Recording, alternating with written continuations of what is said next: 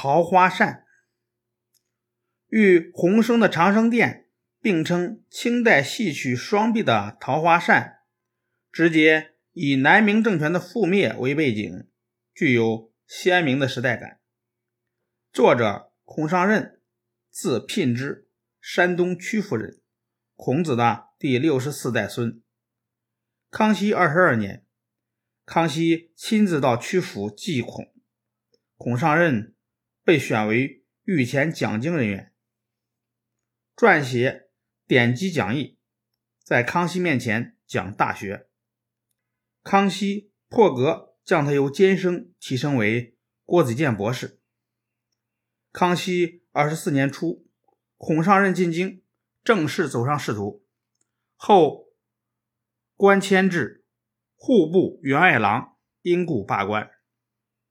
关于桃花扇的创作。据孔尚任自己说，隐居石门时就已经开始创作，经过十余年的苦心经营，三易其稿，终于写成。剧本的宗旨，作者说是借离合之情，写兴亡之感，同时要通过说明三百年之基业毁于何人，败于何事，消于何年。歇于何地？为后人提供历史借鉴。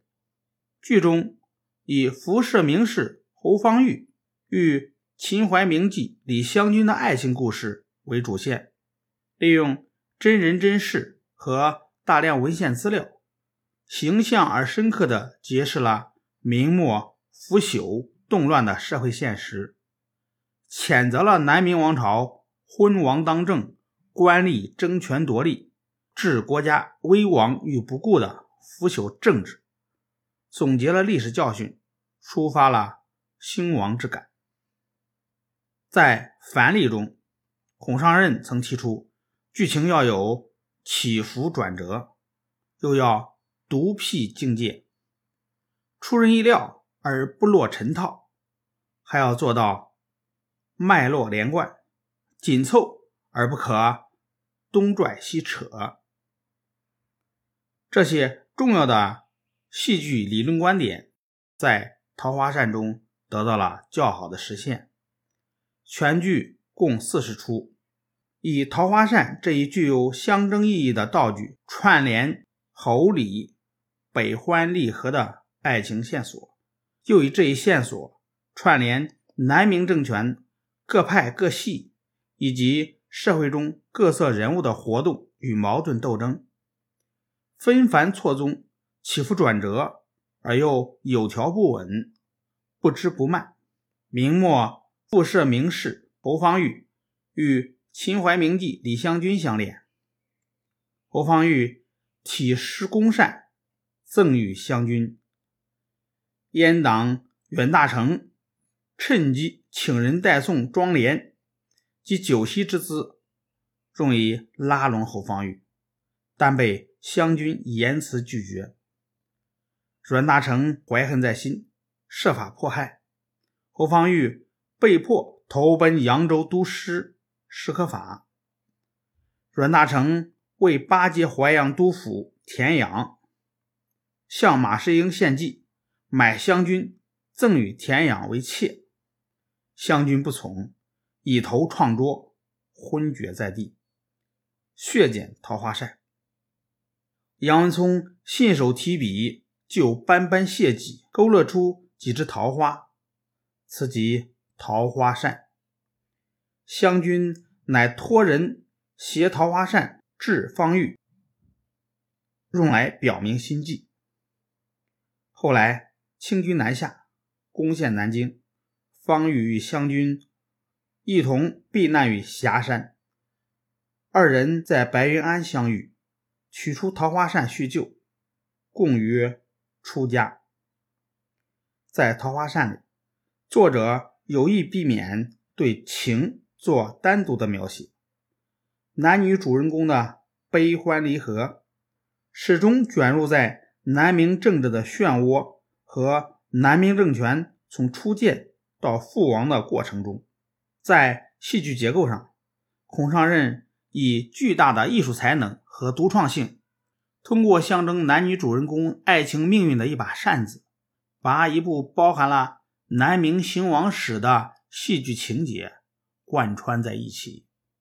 从赠扇定情开始，侯方域与李香君的爱情就被置于明末的政治漩涡之中。侯李被迫分立后，结构上展开了由他们联系着的两条线索。侯方域四处奔波这条线索，写南明草创以及四镇内讧等重大事件和矛盾。李香君备受欺凌这条线索。写弘光帝和马阮之流倒行逆施、宴游偷安这两条线索交互映衬，争斗则朝宗分其忧，宴游则湘君立其苦，一生一旦为全本纲领，而南朝之治乱系焉。最后，作者摆脱了传统戏曲。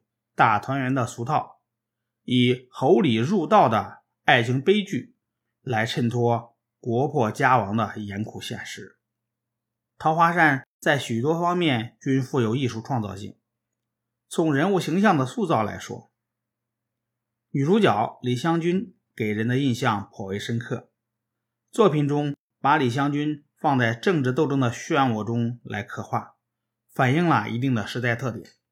她的聪慧勇毅的个性显得颇有光彩。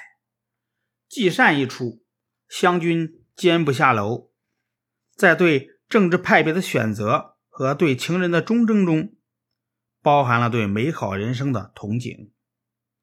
在《桃花扇》中，作者较多的注意到人物类型的多样化和人物性格的多面性，如阮大铖本来是著名的戏曲家。剧中既写了他的阴险狡猾，也写了他富于才情的一面。再如杨文聪，他能诗善画，风流自赏，政治上没有原则，却颇有人情味儿。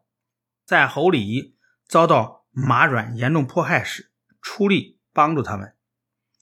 象征李香君高洁品格的扇上桃花，就是他在湘军撒下的。血痕上点染而成的。由于他的存在，剧情显得分外的活跃灵动。桃花扇的悲剧性结局，有力的打破了古代戏剧较为常见的大团圆结局，给读者或观众留下了更大的思考余地。总之，桃花扇是古典历史剧的典范，它。和长生殿一起，标志了我国戏剧文学的最高水平。